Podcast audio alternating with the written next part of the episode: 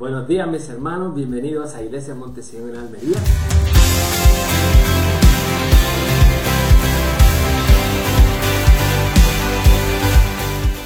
Para nosotros es un goce y un privilegio tenerte con nosotros y poder compartir este tiempo dominical donde ofrecemos alabanza, adoración y compartimos la palabra del Señor. Te voy a pedir que por un momento cierres tus ojos, agaches tu cabeza y vamos a encomendar este tiempo en las manos del Padre. Señor, te damos gracias por este día maravilloso, lindo que has creado para nosotros.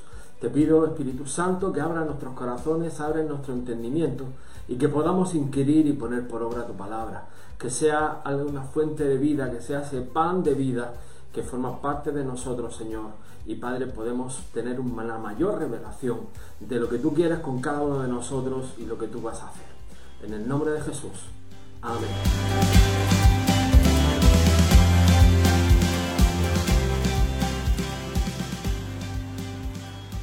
Una de las cosas que estaba pensando en esta mañana, estamos en el día 38 de confinamiento y vamos ya para la sexta semana. Y la verdad es que hay eh, todavía preguntas y muchas dudas sin resolver acerca de este tiempo. Y con la escritura, cada vez que me pongo a pensar y cada vez que me pongo a reflexionar sobre lo que nos está pasando en nuestra nación, y ya se puede decir que a nivel mundial, hay cuatro pilares, hay cuatro bases fundamentales que encontramos en la escritura, que encontramos en la palabra de Dios, en la Biblia, que nos van a ayudar a entender un poco más cómo Dios quiere tratar con nosotros, cómo Dios está tratando con el mundo y cómo Dios está tratando con la iglesia.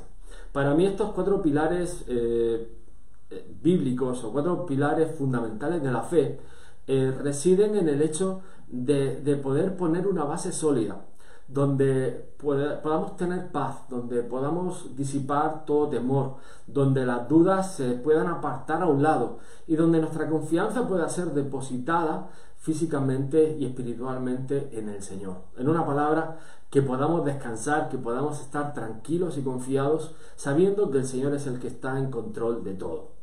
Claro, esto nos lleva a la, primera pregunta y mucha gente nos, dice, eh, ¿cómo trato con la situación? ¿Cómo trato con la cuarentena? En una, en una palabra, ¿cómo trato con el COVID-19 o con el coronavirus? ¿no? Y la primera eh, cosa que yo, eh, el origen de todo y, el origen de esta pandemia y todo lo que estamos pasando, hay 20.000 teorías, pero yo me quedo con una, y con una además muy sencilla. Sea donde sea que haya sido, Dios lo sabe y Dios sabe perfectamente cuándo fue. Con lo cual, más allá de teorías, que si fueron chinos comiendo murciélago o si fueron cualquier otra situación, un laboratorio que explotó o un científico loco, a nosotros eh, ahora mismo eso nos debe de dar igual, puesto que nuestro creador, nuestro Padre, nuestro Dios, eh, sabe perfectamente dónde y cuándo se origina este virus, esta pandemia. Y tú dirás, pastor, vale, pero tú nos has dicho que hay una base bíblica, quiero dártela. Y quiero eh, que vayas conmigo a la escritura y vayas al Salmo 33, 11 y vamos a poner una base, un fundamento sólido como introducción a nuestra palabra de hoy. El Salmo 33, 11 dice, el consejo de Jehová permanecerá para siempre, los pensamientos de su corazón por todas las generaciones. Y aquí es donde quiero hacer los primeros dos énfasis. El primero es que cuando Dios dice algo, eso pasa, eso ocurre. Y no pasa nada sin que Dios lo permita. ¿Ok? O sea que esa es una de las primeras piedras fundamentales. Y segundo, el pensamiento de Dios hacia nuestra generación, hacia nuestra iglesia, hacia nuestro tiempo, está eh, involucrado o está incluido el proceso con el coronavirus. Con lo cual, la pregunta para nosotros, como iglesia y como hijos de Dios y como creyentes, es, Señor, ¿Qué me quieres enseñar con todo este tiempo y durante este tiempo de confinamiento y de restricciones que estamos teniendo en nuestro día a día? El siguiente versículo que quiero compartirte está en Job 42.2 y dice, yo conozco que todo lo puedes y que no hay pensamiento que se esconda de ti. Miren, algo maravilloso que Job llega a la conclusión y quiero que esta conclusión sea también parte de nuestro ADN y sea como el maná, es decir, que lo, tomamos, que sea como parte de la comunión, que lo tomamos y lo entendemos de, para siempre, es decir, que nunca se nos olvide. El Señor todo lo puede. Tenemos un Dios todopoderoso. Con lo cual, el, si alguien puede sanar, acortar, liberar, traer, proveer, cualquier cosa que sea necesaria, Dios puede hacerlo. Y ahora bien, vamos al caso de que hayan sido las personas que han ideado este virus, los científicos locos o cualquiera.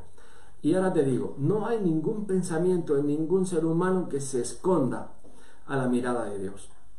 Por lo tanto, Dios está en control y Dios está permitiendo todo este tiempo con un propósito eterno, con un propósito maravilloso para bendecir tu vida, para atraer tu corazón y para hacer una obra eterna en ti.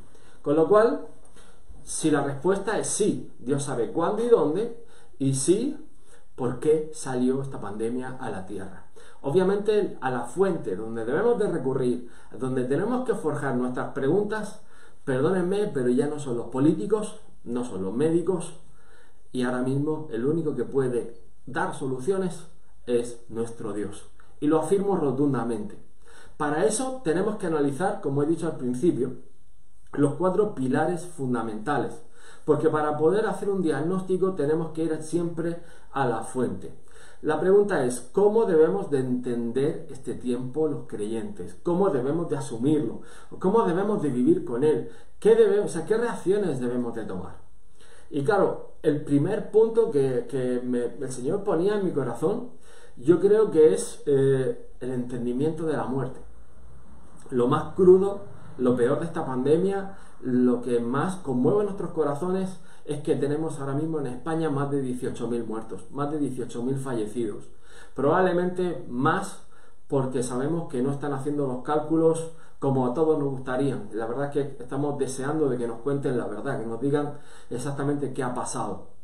Pero cuando hablamos de la muerte, hablaríamos de, de un temor o un miedo a qué va a pasar conmigo, si lo pillo, yo soy persona de riesgo, o quizás soy mayor, o a lo mejor soy joven, o he estado enfermo. Y yo creo que todos tenemos algo de temor o algo de respeto a la muerte. Si nuestro enfoque está en Jesús, si nuestra mirada está puesta en Jesús, Jesús enfocó la muerte de una manera muy singular. Y es que el entendimiento de Jesús con la muerte es diferente al de cualquier ser humano que haya estado aquí en la tierra. Y la respuesta es esta. Jesús ya se sabía muerto desde el día que nació. Por lo tanto, alguien que sabe que va a morir y que va a tener que dar su vida eh, por lo demás, como Jesús lo sabía, sabía que tenía que pasar por muerte de cruz. Por eso cuando leíamos los evangelios veíamos que él estaba revelando su persona a través del, del Pentateuco, estaba revelando su persona a través de los salmos y de los profetas. Vemos que Jesús ya sabía de antemano todo lo que había de pasar. Ahora, obviamente lo pasó y lo padeció y lo sufrió. Eso también eh, haremos un par de reflexiones. Pero tú no, la muerte no tiene, esa capacidad de miedo cuando ya sabe ese alguien que ese alguien está muerto. Y lo que quiero decirte en esta mañana es que la muerte eh, es algo garantizado para cada uno de nosotros. La cosa está que no sabemos cuándo nos va a llamar el Señor, o dónde, o cuál hora va a ser la nuestra. Ahora, un creyente nacido de nuevo, eh, aunque no esté libre de la realidad de la muerte, pero sí puede enfocar la muerte desde el punto de, la de vista que para nosotros la muerte es la, continuación, el punto y seguido hacia la vida eterna. Es decir, cuando aceptamos a, Jesús como nuestro Señor y Salvador, la muerte es solo el puente que nos lleva a estar eternamente en los lugares celestiales con Cristo. Nos lleva al siguiente estadio donde no hay muerte, donde no hay enfermedad, donde no hay eh, temor, donde, donde no hay necesidad. Con lo cual, la muerte, como decía el apóstol Pablo, para nosotros es ganancia. Con lo cual, miedo a la muerte, pues me resulta un poco, eh, bueno, eh, creo que necesitamos esa revelación como hijos para entender que nosotros, nuestra esperanza está en Cristo Jesús, que precisamente fue el que venció a la muerte. El poder de la resurrección que está eh, en Jesús mismo, que está a través del Espíritu Santo, es el mismo Espíritu Santo que levanta a Jesús del sepulcro, es el mismo Espíritu Santo que mora en ti en mí. Por lo tanto, hermanos, eh, la muerte para nosotros es algo subjetivo, sino más bien es un paso más hacia el plan de Dios perfecto de eternidad que Él tiene para cada uno de nosotros. Quiero compartirte una escritura y quiero para, para abrir el entendimiento acerca de la muerte y acerca de cómo, de cómo los cristianos enfocamos o cómo tratamos esto, ¿verdad?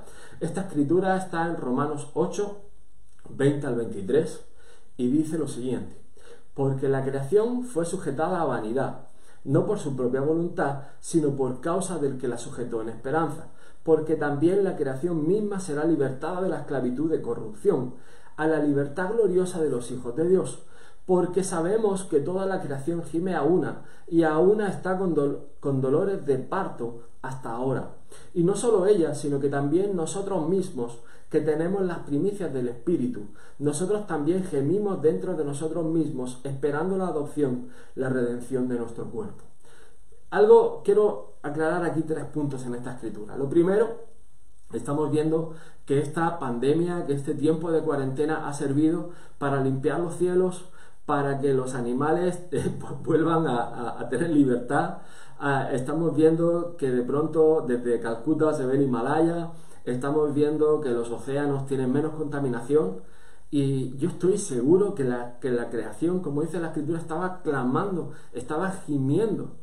Algo que, tenemos que darnos cuenta es que el mundo, el ser humano ha estado culpando muchas veces a Dios de cosas que, que eran causa del comportamiento humano o de la manera de vivir del ser humano. Con lo cual estamos responsabilizando a Dios de nuestros fallos, de nuestras equivocaciones y de nuestro egoísmo. Esto hace que entremos en un estado de, de rebeldía y de apatía en contra de Dios o directamente a la eliminación de Él y creemos, nos creemos los dueños y los amos del mundo simplemente por seguir una meta o un sueño o, una paradoja que nos hemos creado en nuestra mente. Es algo, eh, el segundo punto para mí, que además me, me, constriñe, me, hace pensar y me hace meditar, eh, es cuando dice que nosotros mismos gemimos por la manifestación del Señor, por la gracia del Señor y por la misericordia del Señor.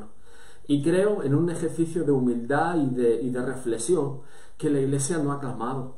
Cuando hablamos de gemir, hablamos eh, de como si estuviéramos en un embarazo y estuviéramos a punto de dar a luz y el bebé está saliendo y recuerdo cuando nacieron mis dos hijos que había mujeres dando gritos por todos lados en, las camillas, retorciéndose de dolor y, con un clamor, es decir, afectados porque había gente que se estaba perdiendo sin haber conocido al Señor.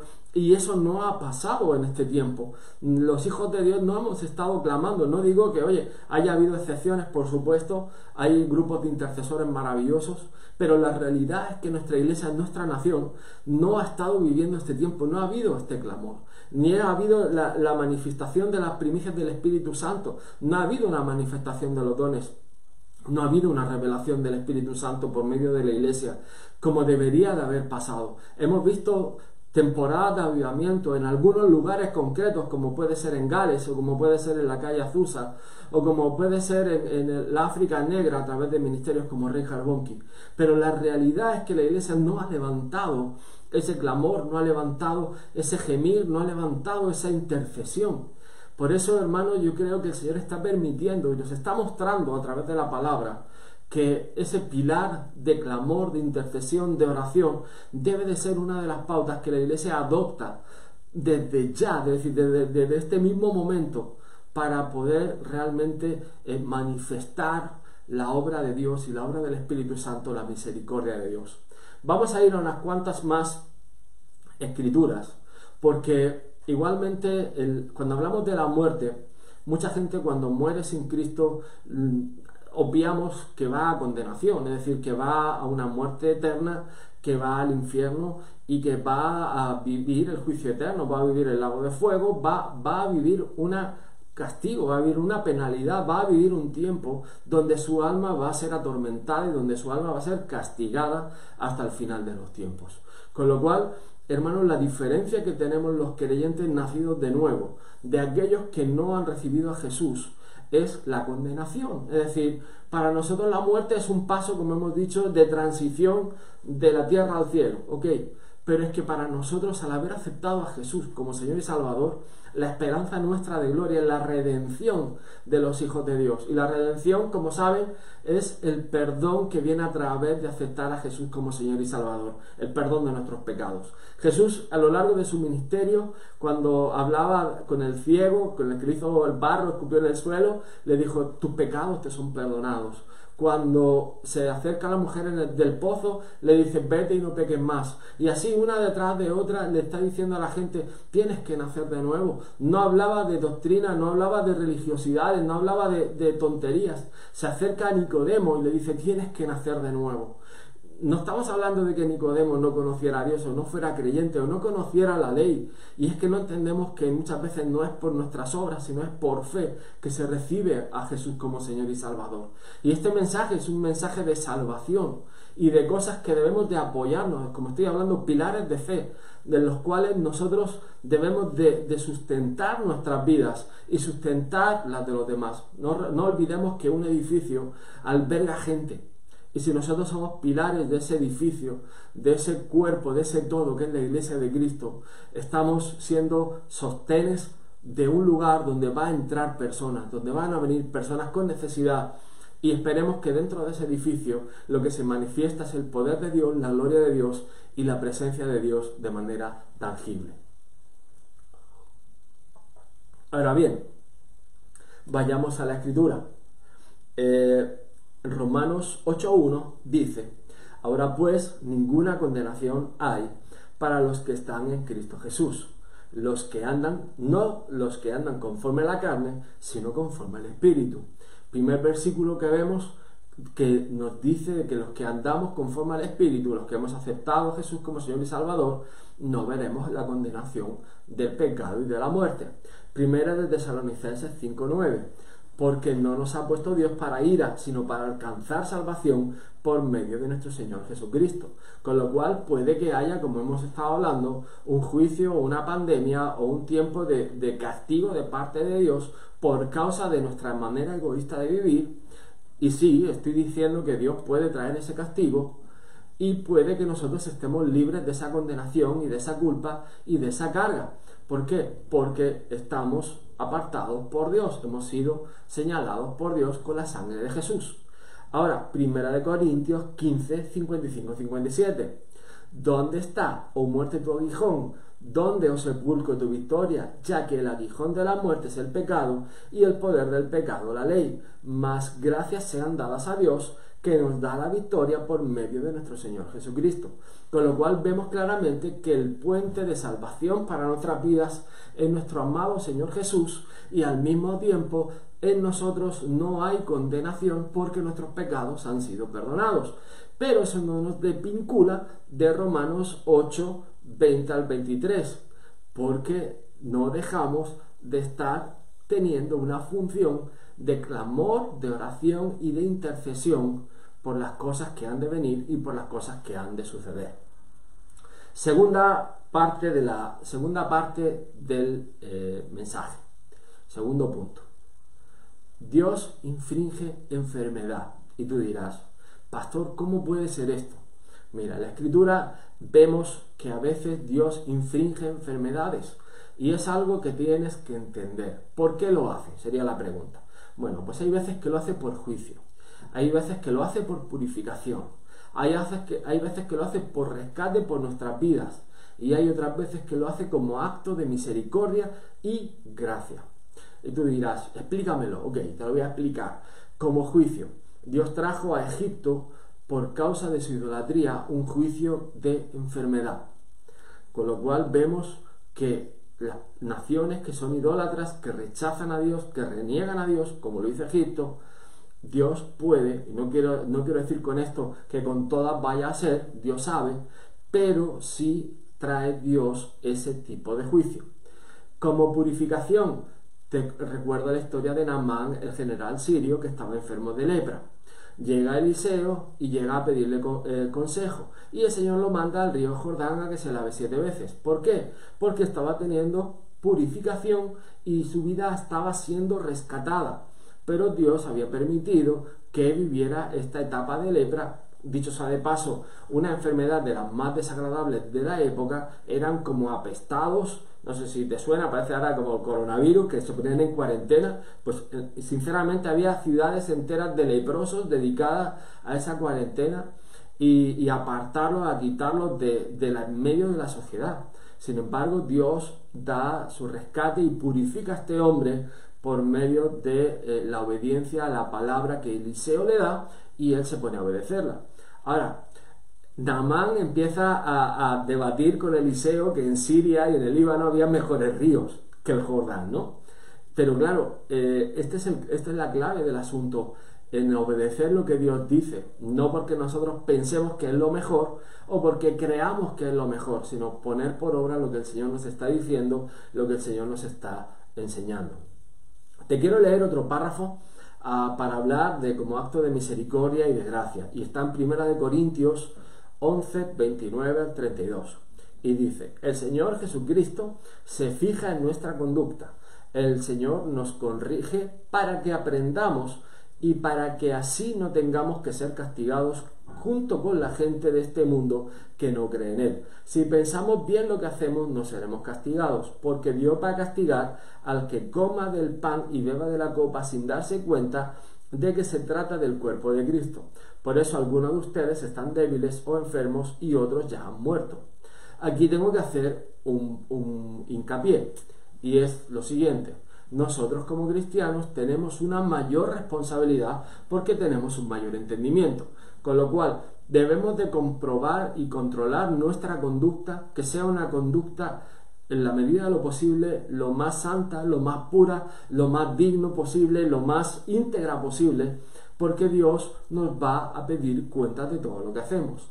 Aquí el Señor está explicando que como actos de misericordia y gracia nos permite participar del cuerpo de Cristo, que como sabemos venció a la muerte, Él es vida, Él es el pan, eh, Él es nuestra sanidad, Él es nuestro proveedor, Él es nuestra victoria. Pero cuando intentamos eh, dar ese paso de hipocresía o de falsedad y decir, no, estoy bien, no, yo puedo participar, y participamos de la mesa del Señor, y esto lo hemos hablado muchas veces, pero es importante recordarlo, estamos falseando la verdad que hay en la comunión con Cristo.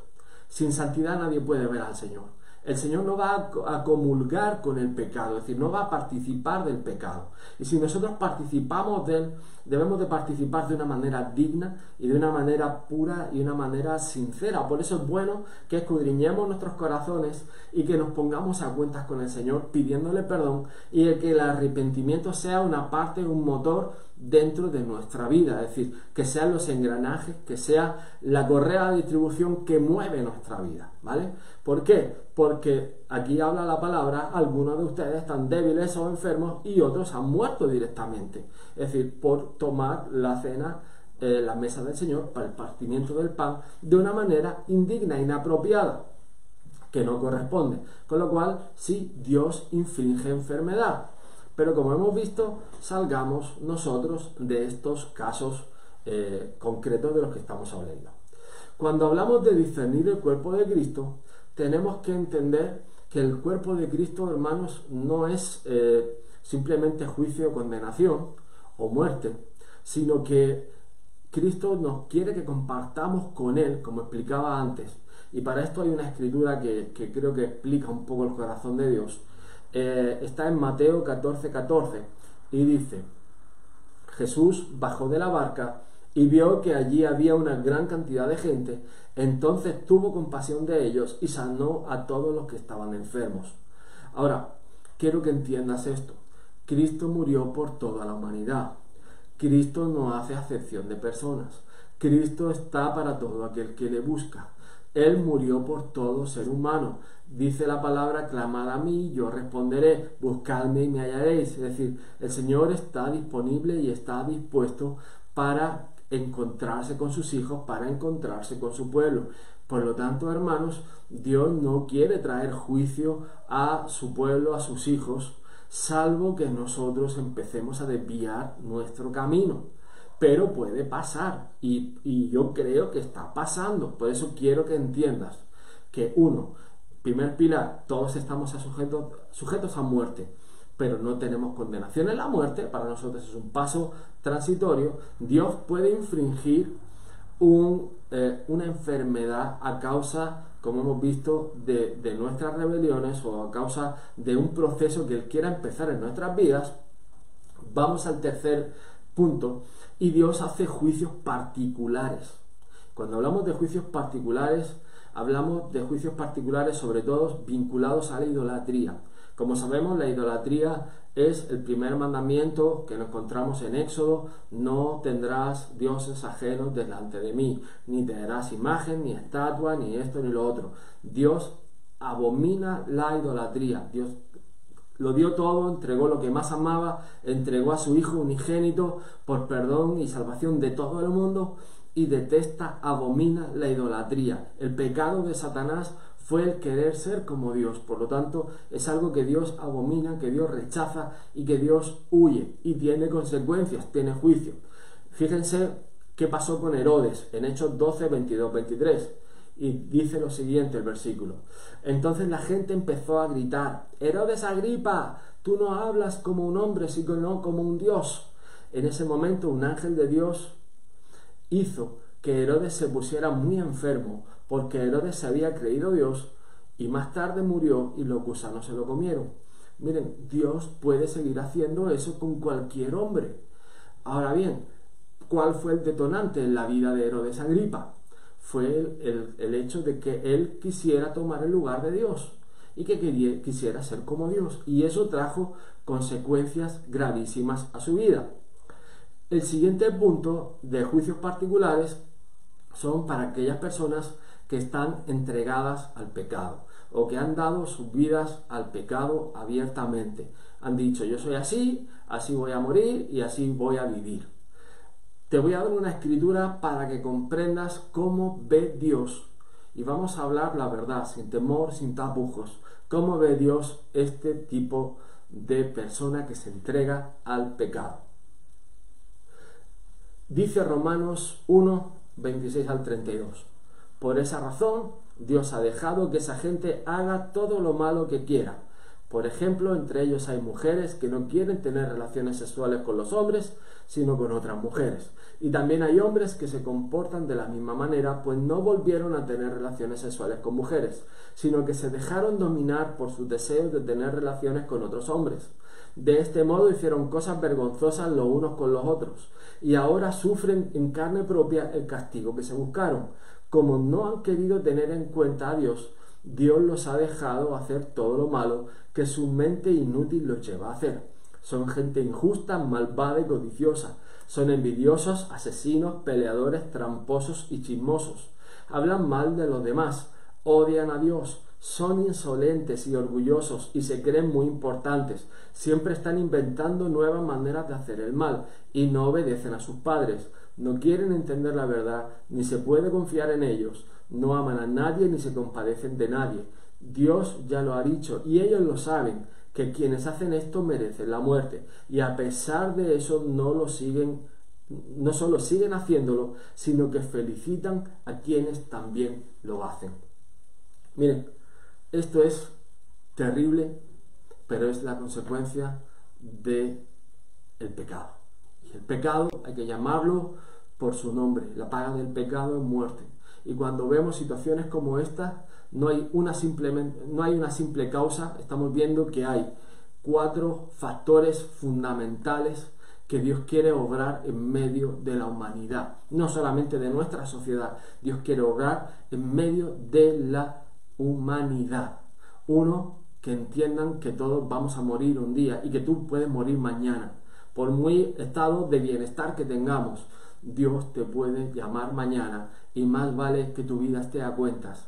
Número dos, como hemos dicho y lo quiero repetir, Dios trata con personas en misericordia, para justicia, para enseñar su gracia y favor, para, para protegerlos o para salvarlos de una circunstancia. Y sí, eso a veces pasa. Dios juzga también la idolatría, como hemos visto. Y Dios detesta a las personas que no están dispuestas a rechazar o abandonar su vieja manera de vivir, el pecado o cosas que a Dios le desagradan. Y es así, es decir, no podemos ir en contra del Señor. Yo le pido al Señor que esto te sea revelado y que puedas entenderlo, sobre todo para que puedas cambiar aquellas cosas que tengas que cambiar. Y le pido misericordia a Dios por tu vida y por la mía, para que podamos hallar gracia en el momento oportuno. Fijaros que Romanos 1.18, quiero leerte esta escritura porque es muy interesante. Dice, pero la gente ha negado injustamente la verdad acerca de cómo es Dios. Y el Dios Altísimo está muy enojado por toda esa maldad e injusticia. Y aquí habla muy claro, la gente ha negado a Dios. No solo ha negado a Dios, sino que encima ha culpado a Dios de sus malas maneras de vivir. Eso enoja a Dios. Y aquí tenemos que tener claro que Dios está enojado por toda esa maldad y por toda esa injusticia. Y eso es lo que dice la palabra. Te cuento la verdad para que la verdad te haga libre. Y como hemos dicho, no tenemos condenación en Cristo Jesús. El cuarto punto, Dios permite todas estas cosas para que te puedas arrepentir. Miren, Dios avisa.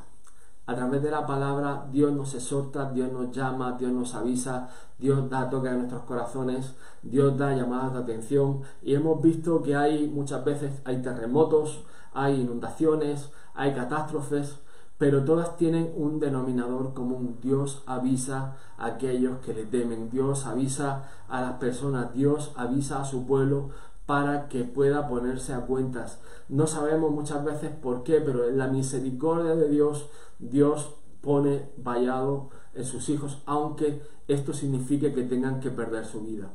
Vimos el tsunami de Tailandia y sí, hubo cristianos que perdieron la vida, hubo hijos nacidos de nuevo que estaban en la iglesia y fallecieron.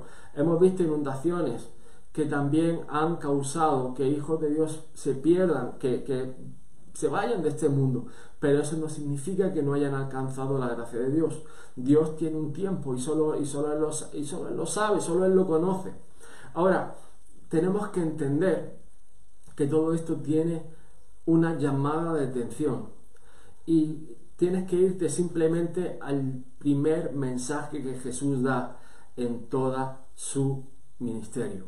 Y es arrepentíos porque el reino de los cielos se ha acercado.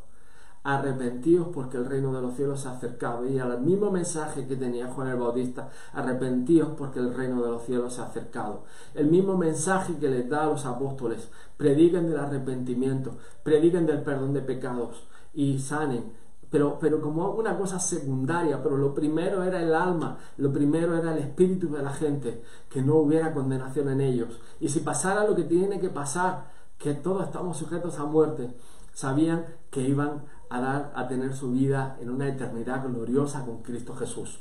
Quiero leerte una escritura en Lucas 13 del 1 al 5 para que tengas un mayor entendimiento de esto.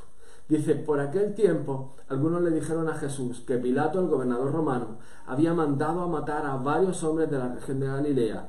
Esto les había sucedido mientras ellos estaban en el templo ofreciendo sacrificios a Dios. Jesús les dijo, ¿creen ustedes que esos hombres murieron porque eran más malos que los demás habitantes de Galilea? De ninguna manera. Y si ustedes no cambian su manera de vivir ni obedecen a Dios, de seguro morirán. Acuérdense de los 18 que murieron cuando se les vino encima la torre que se derrumbó en Siloé. ¿Creen ustedes que eso les pasó porque eran más malos que todos los habitantes de Jerusalén? De ninguna manera. Y si ustedes no cambian de manera de vivir ni obedecen a Dios, también morirán. La diferencia es, ¿qué va a pasar cuando muramos? ¿Qué va a pasar cuando Dios te llame? Dios está llamándote a arrepentimiento. Dios está llamándote a cambiar tu manera de vivir. Dios nos exhorta a los que somos creyentes para que con más motivo cambiemos y escudriñemos nuestros corazones y cambiemos nuestra manera de vivir, que nos acerquemos más a Dios y que empecemos a ser pilares y columnas con entendimiento para albergar a otros. Hoy tenemos una oportunidad maravillosa en este tiempo de empezar a obedecer a Dios, de aceptarlo como nuestro Señor y Salvador, de creerle, de poner su palabra por obra, de obedecer la palabra que tenemos a, través de la escritura, donde nos muestra el amor de Dios, el amor incondicional. Sí, vas a morir, pero la provisión para tu salvación ya está. Hace dos mil años fue hecha a través de Jesús, muerto en la cruz del Calvario, que resucitó al tercer día para perdón de tus pecados y perdón de los míos. Miren, nuestra esperanza es una esperanza de gloria, es una esperanza gloriosa. Pero para eso tienes que aceptar al Señor como tu Señor y Salvador. Este mensaje de los cuatro pilares que hablamos es simplemente que tengas entendimiento de la verdad, porque teniendo entendimiento de la verdad serás libre de condenación, serás libre de un juicio eterno y serás libre del infierno y libre de la carga del pecado.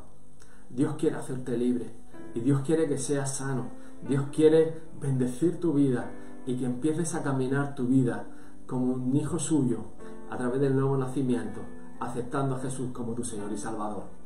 Este mensaje es un mensaje de salvación y de esperanza, no de juicio, sino de misericordia y en un llamado a cambiar nuestra manera de vivir.